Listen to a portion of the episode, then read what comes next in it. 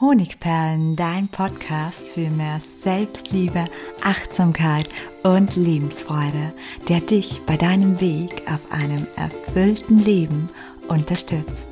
Mein Name ist Melanie Pignitter. Ich bin diplomierte Mentaltrainerin, Buchautorin und Selbstliebe-Mentorin. Und ich freue mich von ganzem Herzen, dass du mit dabei bist. In der heutigen Podcast-Episode geht es wieder um das Thema Abgrenzung bzw. Grenzen setzen, aber diesmal sprechen wir von Abgrenzung in der Partnerschaft. Mit dabei sind auch sechs Dinge, die du auf keinen Fall in deiner Partnerschaft akzeptieren solltest. Bevor wir loslegen, noch ein kleiner Hinweis, und zwar gibt es aktuell wieder das beliebte Gratis-Webinar mit mir, nämlich Du bist genug. Und in diesem Webinar geht es darum, wie du schadhafte Glaubenssätze wie zum Beispiel ich bin nicht gut genug, nicht liebenswert, schön oder klug genug auflösen kannst. Und das Ganze dauert nur 35 Minuten und wird sich lohnen und wird dich auch dabei unterstützen, in langfristiger Folge, dass Abgrenzung dir leichter fällt. Den Link findest du unten in den Show Notes. Aber jetzt lass uns loslegen mit dem Thema Abgrenzung in der Partnerschaft. Anders gesagt, Abgrenzung für dein Liebesglück.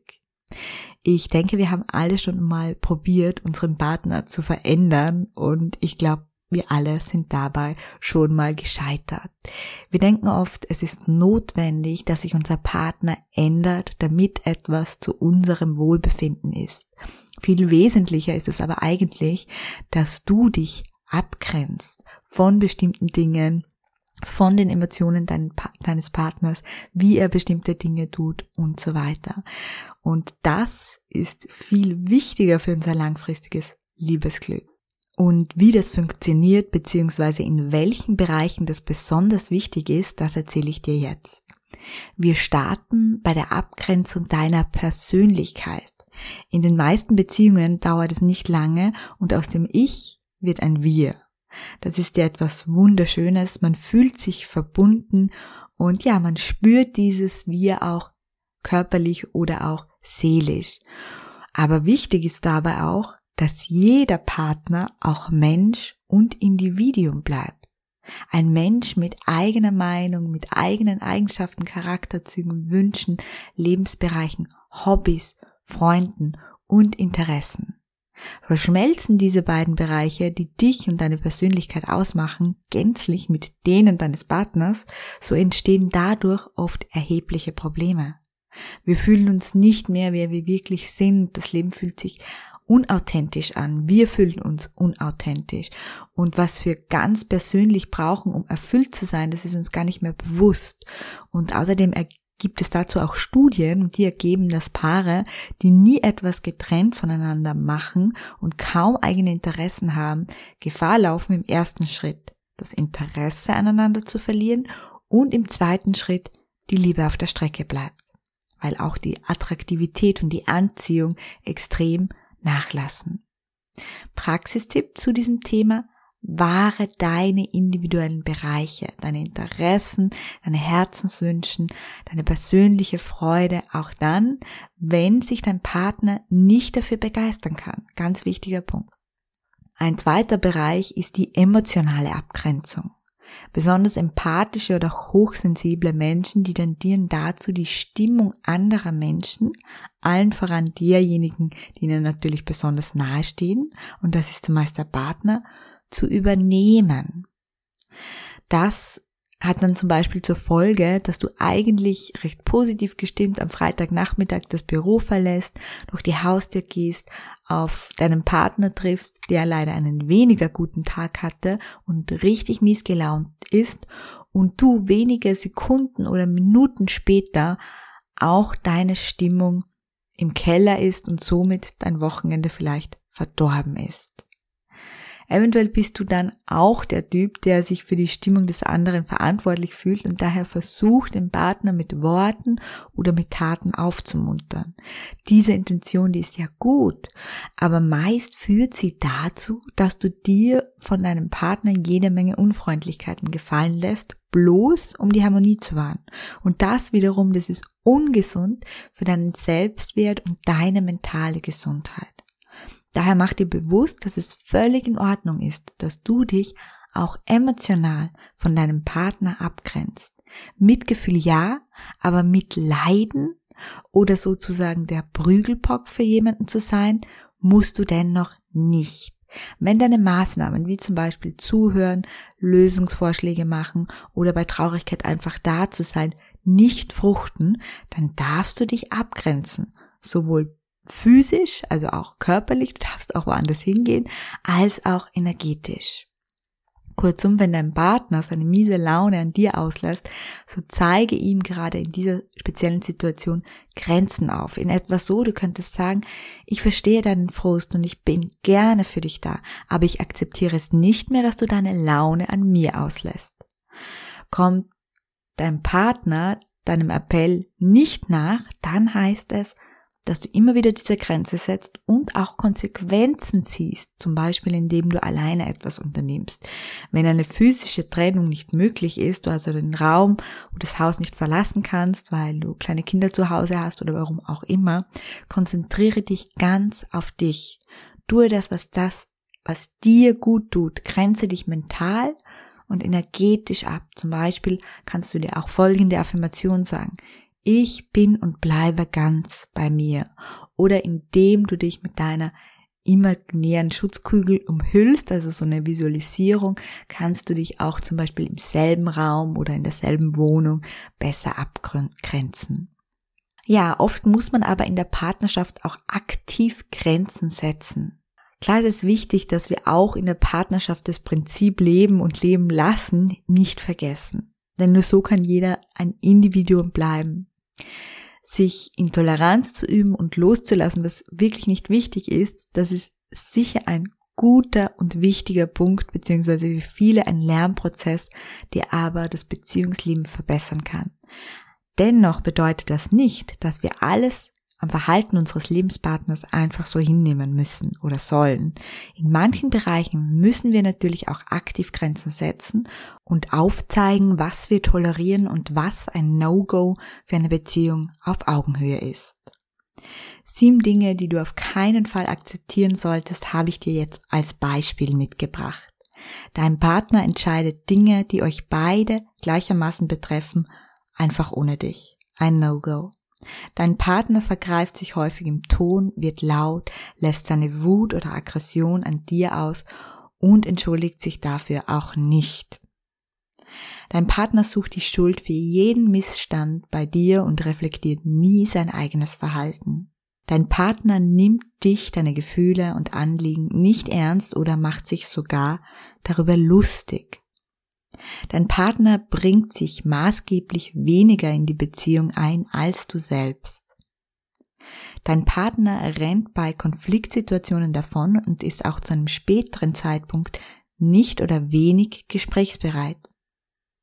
Dein Partner wertet Dinge oder Menschen, die dir wichtig sind oder sogar dich selbst ab. Das sind alles No-Gos, in Beziehungen, das sind alles Bereiche oder Dinge, wo du ganz klare und auch harte Grenzen setzen darfst, beziehungsweise sogar musst. Vielleicht kannst du diese sieben Dinge, diese Liste noch um einige andere Punkte ergänzen, nämlich wo du das Gefühl hast, wo dein Partner in der Beziehung die Grenzen überschreitet. Sich das bewusst zu machen, das erkläre ich bei jedem Podcast zum Thema Grenzen setzen, ist ganz wesentlich, damit du die Grenzen überhaupt setzen kannst. Das heißt, dir im ersten Schritt eine Liste anzulegen, was du in deiner Partnerschaft nicht mehr akzeptieren möchtest, wo du also Grenzen setzen wirst zukünftig. Selbstverständlich aber trotzdem zu erwähnen gilt hier, dass du natürlich nur Grenzen setzen kannst in deiner Partnerschaft, wo du diese Grenzen auch selbst warst. Das heißt, du kannst natürlich nicht verlangen, dass dein Partner reflektierter wird oder mit Konfliktsituationen anders umgeht oder die Schuld nur bei sich sucht, wenn du es im Gegenteil selbst nicht so haltest. Aber ich denke mal, das ist relativ logisch.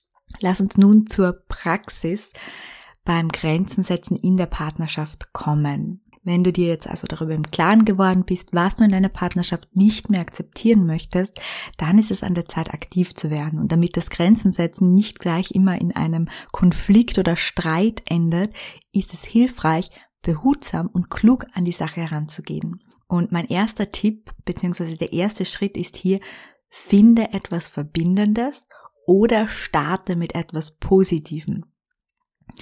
Und zwar etwas Verbindendes, da ist zum einen mal wichtig, dass du die Wir-Form nutzt und zum anderen eben etwas zu finden, was euch beide betrifft, was euch beiden wichtig ist oder du startest eben mit einem Lob. Ich mache mal ein Beispiel in etwas so, etwas Verbindendes. Ich denke, uns beiden ist es wichtig, dass wir wichtige Entscheidungen gemeinsam treffen. Sollte ich einmal eine Entscheidung treffen, ohne dich zu fragen, so sag mir das bitte offen und ehrlich. Genau das tue ich jetzt nämlich. Das war der erste Schritt. Zweite könnte jetzt sein, ganz konkret die Grenze auszusprechen nämlich zum Beispiel wie folgt. Neulich hast du, ohne mit mir zuvor darüber zu sprechen, das Hotel für unseren Urlaub gebucht. Das möchte ich nicht mehr und akzeptiere ich nicht und deswegen wünsche ich mir, dass wir derartiges gemeinsam zukünftig entscheiden. Also hier war erster Schritt etwas Verbindendes suchen, zweiter Schritt klare Grenze setzen. Man könnte auch im ersten Schritt sagen, Dankeschön, dass du dich darum gekümmert hast, ein Hotel zu suchen und das gebucht hast und dann im zweiten Schritt ihm sagen, Trotzdem ist es mir wichtig, dass wir solche Entscheidungen gemeinsam treffen. Deswegen frag mich beim nächsten Mal, bitte, ich akzeptiere das so nicht mehr. Also diese beiden Möglichkeiten gibt es und natürlich ist das Grenzensetzen in der Theorie wie immer einfacher als in der Praxis. Dennoch bewährt es sich eben nicht gleich mit einem Angriff zu starten, sondern eben mit etwas Verbindendem oder einem positiven Feedback beziehungsweise einer Wertschätzung. Außerdem kann es noch sinnvoll sein, wenn du sagst, ich wünsche mir, also glasklare Grenze, ich akzeptiere nicht mehr, das möchte ich nicht mehr, ich wünsche mir stattdessen, dass wir zukünftig gemeinsam das Urlaubshotel aussuchen und buchen. Ja, und trotzdem kommt es zu Konflikt und Streit, wenn man beginnt, in der Partnerschaft sich abzugrenzen. Das ist ganz normal. Das bedeutet allerdings nicht, dass dein Appell beim anderen nicht ankommt. Meist fühlt sich das Gegenüber, so wie auch wir selbst, wenn jemand Grenzen setzt, angegriffen im ersten Schritt. Und dabei reagieren wir im Affekt ganz normal mit einem Gegenangriff. Es kann aber gut sein, dass dein Partner trotzdem darüber nachdenkst, was du ihm gesagt hast, worum du ihn gebeten hast und zukünftig deine Grenzen besser warst. Wenn du nun zweimal, dreimal schon eine Grenze gesetzt hast und sie wird immer wieder überschritten, dann ist es auch wichtig, dass du eine Reaktion beziehungsweise eine Konsequenz ziehst. Das heißt zum Beispiel, dass du, wenn deine Grenze zwei, dreimal nicht gewahrt wirst, dich entsprechend abgrenzt, vielleicht mal eine Zeit für dich alleine verbringst, den Raum verlässt, Dinge für dich oder mit anderen Freunden machst oder je nach Situation angepasst eine Konsequenz. Ja, und beim Grenzen ziehen, besonders in der Partnerschaft, gibt es oft Zusatzkomplikationen sozusagen, wenn man von Harmoniesucht oder von Verlustangst betroffen ist. Und da gilt es, sich zuerst um diese Themen zu kümmern, nämlich um die Harmoniesucht oder um die Verlustangst.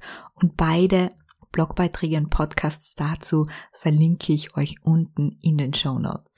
Wenn du noch konkreter wissen möchtest, wie du Grenzen setzen kannst, dann empfehle ich dir die Schritt für Schritt Anleitung zum Thema Grenzen setzen in der letzten Podcast-Folge, die ich auch hier nochmal verlinke. Ja, und wenn du noch tiefer eintauchen möchtest und sozusagen dein mentales Immunsystem, nämlich deine Selbstliebe und dein Selbstwertgefühl aufbauen möchtest, dann empfehle ich dir an dieser Stelle mein Herzensprojekt, den neunwöchigen Selbstliebe-Lehrgang in der Variante nur für dich oder Selbstliebe Trainer.